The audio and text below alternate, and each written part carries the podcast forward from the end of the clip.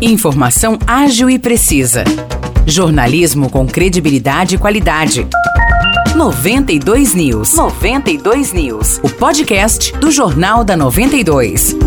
Olá, eu sou Morris Projan e a partir de agora você fica bem informado sobre as principais notícias do dia em nossa cidade e região. No episódio 610 do podcast 92 News, você confere. Um motorista morreu e três pessoas ficaram feridas após uma colisão frontal no quilômetro 241 da rodovia Dom Tomás Vaqueiro, a SP 344, que liga São João da Boa Vista a Vargem Grande do Sul. O acidente aconteceu por volta das 9 horas da noite do último domingo. Segundo a Polícia Rodoviária de Casabranca, a colisão frontal foi causada por uma ultrapassagem irregular. As três pessoas que ficaram feridas foram encaminhadas à Santa Casa de São João da Boa Vista, sendo uma delas em estado grave. Todos são naturais de Vargem Grande do Sul. A identidade das vítimas não foi divulgada.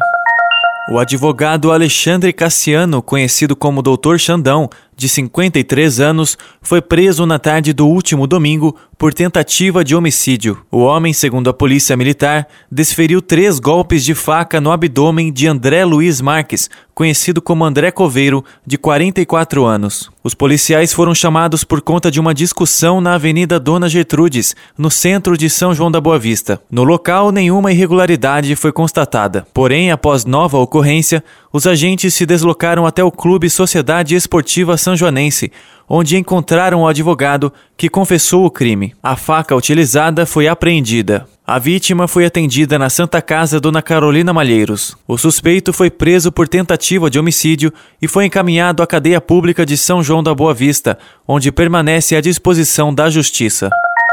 Espírito Santo do Pinhal iniciou ontem a vacinação contra a Covid-19 em crianças de 6 meses a 2 anos de idade. A imunização ocorre de segunda a sexta-feira, das 9 horas da manhã até as 4 horas da tarde, no Centro de Saúde 2, conhecido como Postão. É necessário fazer agendamento através do telefone 19 3651 3999. Os pais ou responsáveis devem levar a carteira de vacinação da criança.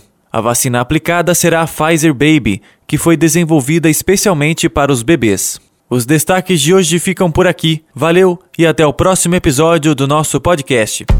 Para mais notícias de São João da Boa Vista e região, acesse 92fm São João.com.br ou siga 92fm São João nas redes sociais.